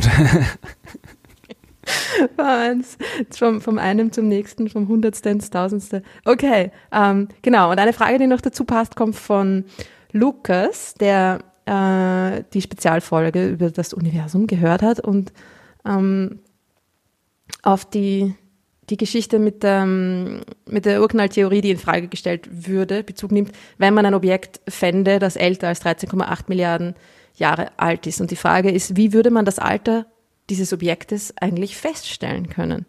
Und da ist jetzt diese Galaxie ein gutes Beispiel. Man beobachtet diese Galaxie, man ähm, misst das Licht, das in verschiedenen Farben zu uns kommt, versucht da ein, ein, ein Spektrum anzupassen und aus der Form dieses Spektrums kann man auf das Alter ähm, der Sterne zurückschließen. Ja? Man weiß jetzt, dass diese Galaxie zu einer Zeit des Universums, als es 400 Millionen Jahre alt war, gelebt hat und dass ihre Sterne mm, nicht älter als, sagen wir mal, 100 Millionen Jahre alt sind. Das heißt, äh, Hackerl, ja, passt. Ne? Die Sterne sind, die Sterne in dieser Galaxie sind jünger als ähm, das Alter des Universums zu dem Zeitpunkt. Wenn man jetzt in dieser Galaxie ein Spektrum, eine, eine Form des, der spektralen Energieverteilung gefunden hätte, die auf ältere Sterne zurückschließen lässt, dann hätte man ein Problem gehabt. Ne? Das wäre so zum Beispiel so ein Fall. Man sagt, hey, Moment mal, ja, diese Galaxie kann nicht älter als 400 Millionen Jahre alt sein und wir sehen da aber die Signatur von Sternen, die schon eine Milliarde Jahre alt sind. Ja. Aber haben wir zum das Glück zum Beispiel so ein Fall. Aber haben wir Gott sei Dank nicht. Ist alles in Ordnung. Ja. Genau. Es hat ein sehr, sehr, sehr steiles UV-Spektrum und darum sind es sehr junge Sterne und es ist alles gut. Genau. Und dann gibt es noch eine Frage, die du ganz bestimmt beantworten kannst. Okay. Und zwar, zwar ist diese Frage lustigerweise zweimal gekommen in sehr ähnlicher Formulierung von einmal von Peter und einmal von Johannes, die äh, sich wundern, was passiert, wenn man einen tiefen, tiefen Schacht in die Erde gräbt. Und zwar ja. einmal durch die Erde, durch, durchs Zentrum der Erde. Und wenn man da jetzt blöderweise in diesen Schacht hineinfällt, und zwar will Peter konkret wissen, wie weit man hineinfällt und wie die Kurve der Fallgeschwindigkeit verläuft. Und Johannes ähm, fragt sich, ob man im Zentrum der Erde frei schwebend zur Ruhe kommen würde, da sich ja dort alle Gravitationskräfte des Planeten äh, die Waage halten und aufheben. Ist das so? Also wirklich, es ist mal natürlich äh, alles nur hypothetisch, weil man kann sowas nicht hm. machen, das geht nicht, weil der, sollte sowas auch nicht machen. Naja, in der Mitte der Erde, also, wir haben das tiefste Loch, das wir bis jetzt gebuddelt haben, ist glaube ich irgendwie so ein bisschen über 10 Kilometer tief, äh, irgendwie so 11, 12 Kilometer oder 13, aber auf jeden Fall nicht, nicht weit über 10 Kilometer tief in die Erdkruste rein. Ja, und mhm. die Erde bis zum Mittelpunkt der Erde sind äh, weit über 6, also 6.500 Kilometer äh, plus minus, genau weiß ich jetzt gerade nicht. Also äh, das ist, und das ist, da unten wird es auch dann irgendwie sehr schnell sehr heiß. Das heißt, also das ist mal äh, technisch auf jeden Fall nicht machbar. Und theoretisch kann man sich's denken. Äh, müsste mir das jetzt wirklich, im, äh, um es jetzt exakt sagen zu können, äh, wirklich noch alle Kräfte anschauen, wenn wir jetzt mal irgendwas so kommen, äh, Sachen von wegen irgendwie hier, hier äh, Coriolis-Kräfte, Rotation und so Quatsch äh, weglassen sondern wirklich nur rein auf die Gravitation gehen. Wenn ich einen Schacht einmal quer durch die Erde habe und ich hüpfe da rein, ja, natürlich, und äh, wir nehmen an, dass der Schacht äh, im Vakuum ist, ja, dass da keine, kein, kein Luftwiderstand ist und dass äh, wir da halt einfach durchs Vakuum durchfallen, dann ähm, ja, würde ich einfach immer weiter beschleunigen, je weiter ich da reinfall, äh, bis ich zum Erdmittelpunkt komme. Da bleibe ich natürlich nicht stehen, weil warum auch? Also ich, ich, ich rausche da einfach durch und werde dann immer langsamer und langsamer. Und wenn ich auf der anderen Seite ankomme, dann habe ich im Wesentlichen wieder exakt die Geschwindigkeit, die ich hatte, als ich reingesprungen bin. Also ich komme da mit null wieder raus. Also ich könnte dann wirklich aus dem Loch einen Schritt raus machen und wäre drüben. Äh, das. Wenn man genau zu recht, zu, zum, zum rechten Zeitpunkt äh, diesen Schritt macht. Genau. würde man ja. wieder hineinfallen. Genau. Also man würde da quasi wirklich halt einfach durchfallen und könnte raustreten. Und ähm, man irgendwann würde man natürlich, wenn ich jetzt nicht aus der auf der anderen Seite raustrete, sondern einfach äh, weiter hin und her pendle, klar, dann verliere ich irgendwann im Laufe der Zeit ein bisschen Energie. Ähm, und äh, würde dann tatsächlich halt irgendwann im Zentrum der Erde zur Ruhe kommen. Das äh, wenn jetzt, wie gesagt, vorbehaltlich äh, diverser anderer Kräfte. Ich müsste dann halt irgendwie in der Real, dann müsste ihr welche Reibungskräfte mit einberechnen, dann müsste ihr welche äh, Zentrifugal- und Coriolis-Kräfte mit, äh, mit einberechnen, was da halt wirkt, weil das, die Erde dreht sich um ihre Achse, die Erde bewegt sich um die Sonne und so weiter. Also es ist, äh, es ist sehr, sehr, je nachdem, wie, gen wie genau man das äh, berechnen will. Aber wenn es einfach nur um das Durchfallen geht, ja, ich fall halt einfach ja. quer durch und komme auf der anderen Seite mit, mit Geschwindigkeit null wieder raus oder äh, bleibt dann halt, wenn ich nicht aussteige, irgendwann im Zentrum der Erde liegen. Pendelt man, bis man zur Ruhe kommt. Genau, und Johannes fragt sich dann auch noch, ob die, die Gravitationskräfte der anderen Himmelskörper, des Mondes und der Sonne da irgendwie noch einen Einfluss hätten, wenn man im Zentrum der, der Erde dann zur Ruhe gekommen ist. Ähm, also die Sonne wahrscheinlich nicht, ne? Ja, Weil wir sind dann im, es kommt aber natürlich, ist halt die Frage auch da wieder, es sind ganz viele Vereinfachungen. Wenn ich jetzt wirklich nur ein Zwei-Körper-Problem mhm. habe, ja, dann hast halt, dann, dann, dann bewegt sich halt irgendwie hier, äh, bewegt sich halt der, der, der Massen, die Massenmittelpunkte, quasi die Massenmittelpunkte bewegen sich über den gemeinsamen äh, Schwerpunkt der Masse rundherum und so. Also äh, ich, die haben natürlich einen Einfluss, die anderen Kräfte. Was genau man jetzt wie stark spürt, ist natürlich wieder, das, das, also, das hängt dann wieder vom konkreten Fall ab, was ich jetzt berücksichtige, was nicht. Aber natürlich, durch halt all die Kräfte, die halt so wirken, wirken halt, äh, wirken halt da da genauso. Also es ist jetzt nicht so, ich spüre halt die Anziehungskraft von der Erde nicht, aber ich spüre auch im freien Fall, äh, in der Raumstation bin ich auch im freien Fall um die Erde rundherum und spüre auch die Anziehungskraft der Erde nicht, obwohl sie da ist. Also es ist die mhm. Frage, ist jetzt gemeint, ob die Kräfte, wie stark die Kräfte sind oder wie stark die Kräfte in Bezug auf was sind. Also das muss man dann wieder berechnen. Aber natürlich spielen all Mond, Sonne und so weiter, das spielt alles natürlich eine Rolle. Ja, ich hoffe, wir haben die Frage ähm, jetzt ähm, befriedigend beantwortet. Wenn nicht, müsst ihr ein Experiment machen, holt die Schaufel raus. genau. Fang mal zu graben an, Johannes. Habe ich mir als äh, genau, kind eine mal, Frage. Ich habe als was? Kind mal so, wir haben als Kinder mal irgendwie am Sportplatz in der Sandkiste irgendwie rumgebuddelt und haben gedacht, so, jetzt kramen wir ein Loch, ein ganz jetzt tiefes aber. Loch. Und dann irgendwann haben wir dann immer tiefer und tiefer, aber ich weiß nicht, tiefer, wir waren dann wie klein, das, das Loch war dann wahrscheinlich irgendwie, vielleicht war es einen halben Meter tief oder einen Meter, aber irgendwann haben wir dann solche Angst bekommen, dass jetzt bald die Lava kommt und alles, mhm. dass wir abgehauen sind. dass die, die Zerstörung der Erde irgendwie verursacht habt durch eure tiefen Graben. Ja, dann ja. haben wir es irgendwie, haben wir es bleiben lassen, ja. Wahrscheinlich besser so. Eine Frage haben wir noch, und da geht es nicht um äh, feste Planeten, sondern um die gasförmigen Planeten. Und zwar möchte Corbinian wissen, warum Gasriesen nicht in sich zusammenfallen und ob die oder irgendwie kleiner werden ne, mit der Zeit und ob die Temperatur dadurch Radioaktivität oder Sonneneinstrahlung äh, gehalten wird oder ob sie tatsächlich im Laufe der Zeit zu Gaszwergen zusammenfallen würden. Willst du was dran Weißt du da was drüber? Nee, also im Prinzip fallen die ja in sich zusammen. Also äh, die Planeten allgemein, das gilt für äh, Planeten wie die Erde, genauso wie für Planeten wie den Jupiter, äh, die fallen unter ihrem eigenen Gewicht zusammen, die kontrahieren und dadurch gewinnen sie auch, äh, wird durch die Kontraktionsenergie, durch den, durch den Fall in sich zusammen, wird Energie frei in Form von Wärmeenergie. Also das passiert mhm. ja. Äh, und bei so großen Objekten wie dem Jupiter, der ist halt noch nicht komplett im, im Gleichgewicht, kann man sagen. Der kontrahiert immer noch und das kann man auch tatsächlich beobachten, dass da eben Wärmeenergie frei wird, also mehr als, dass der quasi mehr rausstrahlt an Wärme, als er kriegt von der Sonne, aus genau diesem mhm. Grund. Also das ist so. Und aber natürlich äh, kollabiert, kontrahiert der nicht äh, beliebig weit, weil du hast ja dann äh, Kräfte, die dagegen wirken. Du hast ähm, irgendwann ähm, irgendwann sind dann halt genauso wenig wie ich jetzt irgendwie hier irgendein Drum hier auf der Erde beliebig fest zusammenquetschen kann. Ich muss immer mehr und mehr Kraft aufwenden, wenn ich es weiter und weiter zusammendrücken will. Und äh, die Kraft, die den äh, Jupiter, bleiben wir mal bei dem, die den Jupiter äh, in sich zusammenfallen lassen kann, wird eben bestimmt durch die Gesamtmasse und die dadurch äh, wirkende gesamte Gravitationskraft. Und irgendwann, äh, natürlich, je weiter ich das zusammendrücke, desto heißer wird es innen drin auch. Die Hitze, die Temperatur erzeugt eine thermische Bewegung. Die thermische Bewegung wirkt quasi nach außen, die wirkt der Gravitationskraft, also dem Kollaps entgegen. Und irgendwann stellt sie dann Gleichgewicht ein.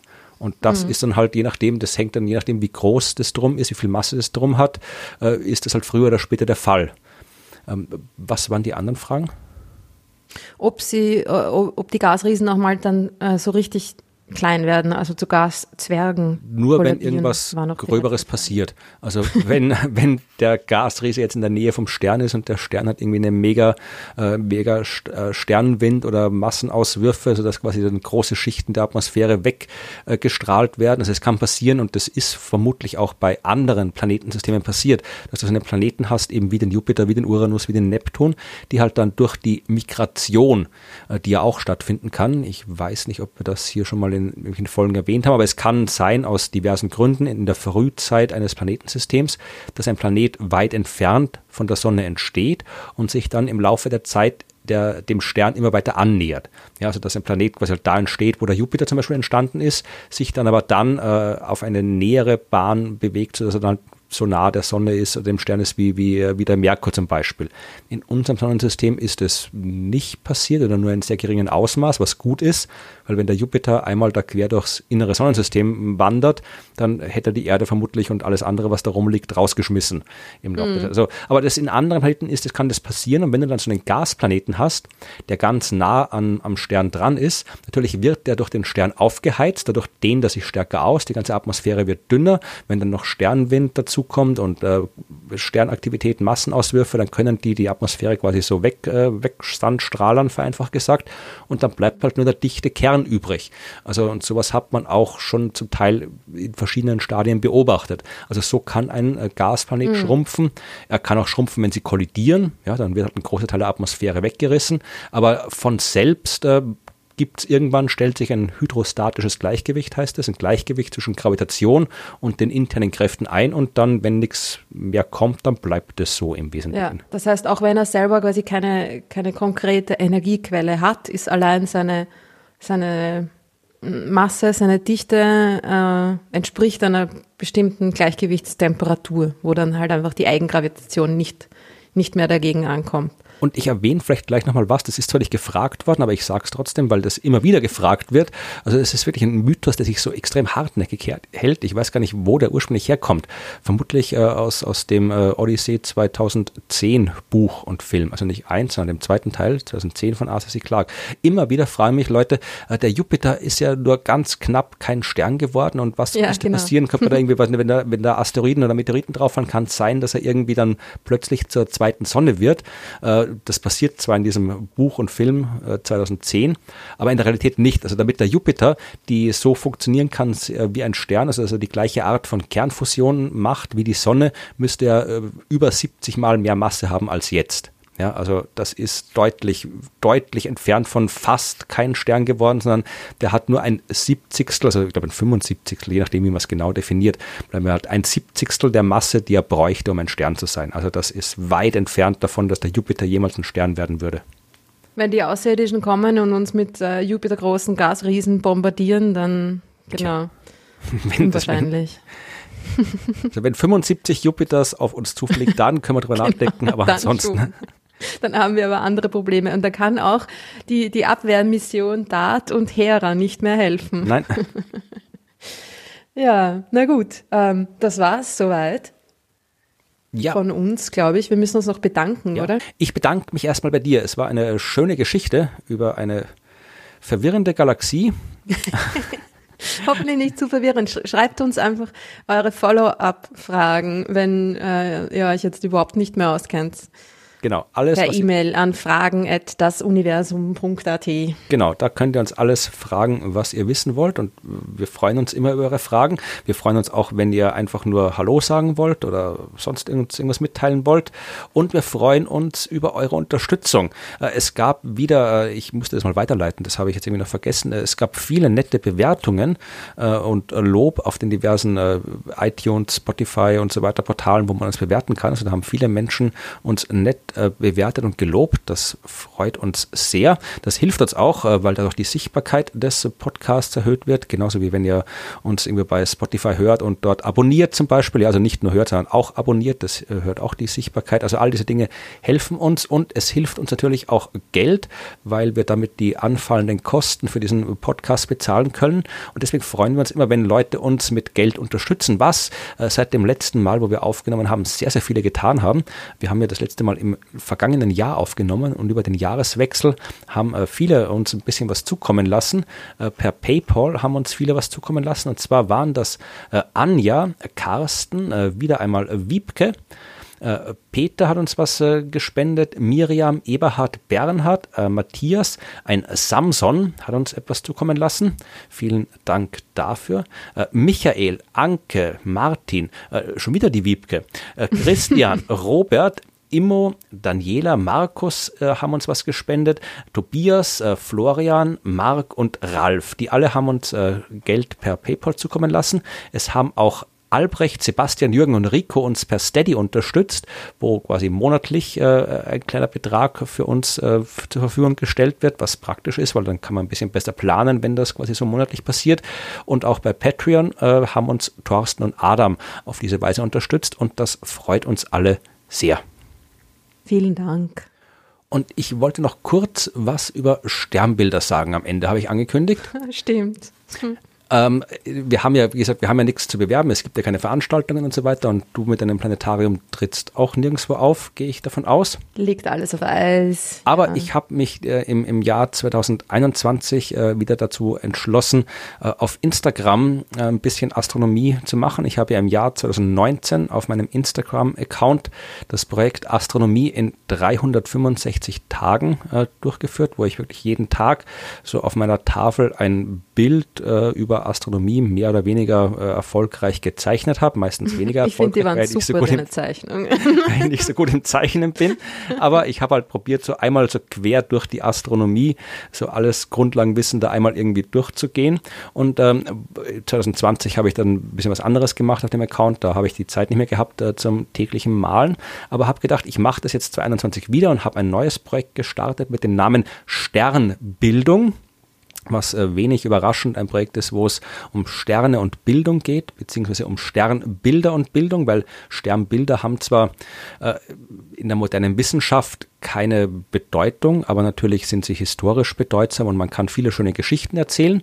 Und ähm, da ein, die Sternbilder, die modernen Sternbilder quasi den kompletten Himmel überspannen. Also es gibt keinen Punkt am Himmel, der nicht Teil irgendeines Sternbilds ist, kann man, wenn man jetzt quasi einmal so alle Sternbilder durchgeht, auch einmal sich am kompletten Himmel umschauen und schauen, was da passiert. Und genau das mache ich. Ich mal wieder Bilder, diesmal auf einem Kreide-Himmelsglobus.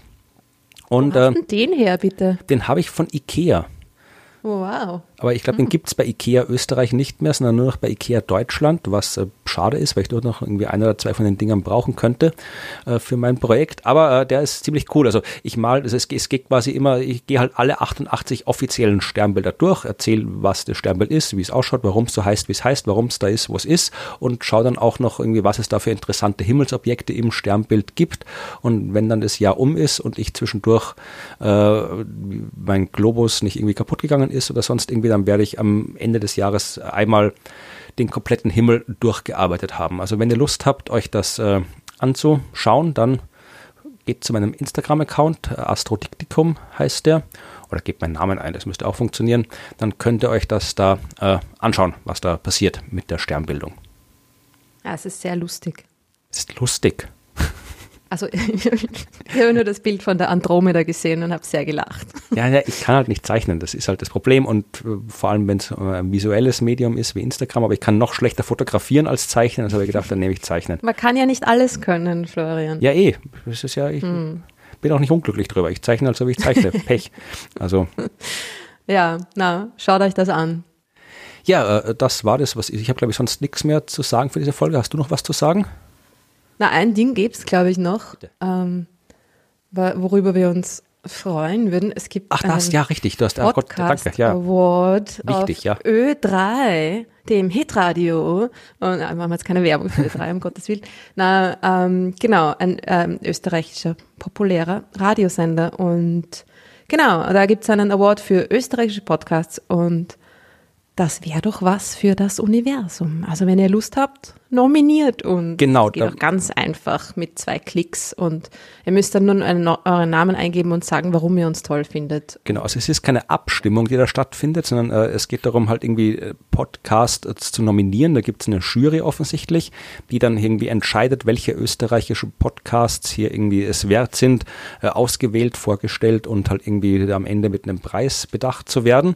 Und äh, Genau, man, Ö3 erspart sich einfach die Recherche und lasst ihr die, die Hörer und Hörerinnen ihnen, ihnen mitteilen, welche Podcasts es Übst du überhaupt schon für die gibt. Dankesrede. Also mach jetzt, äh, ich weiß ja, dass wir die Chancen des Gewinners nicht groß sind, aber man muss dann echt gleich von Anfang an boykottieren, indem man den Aber Leben, Preisgeber, nein, danke.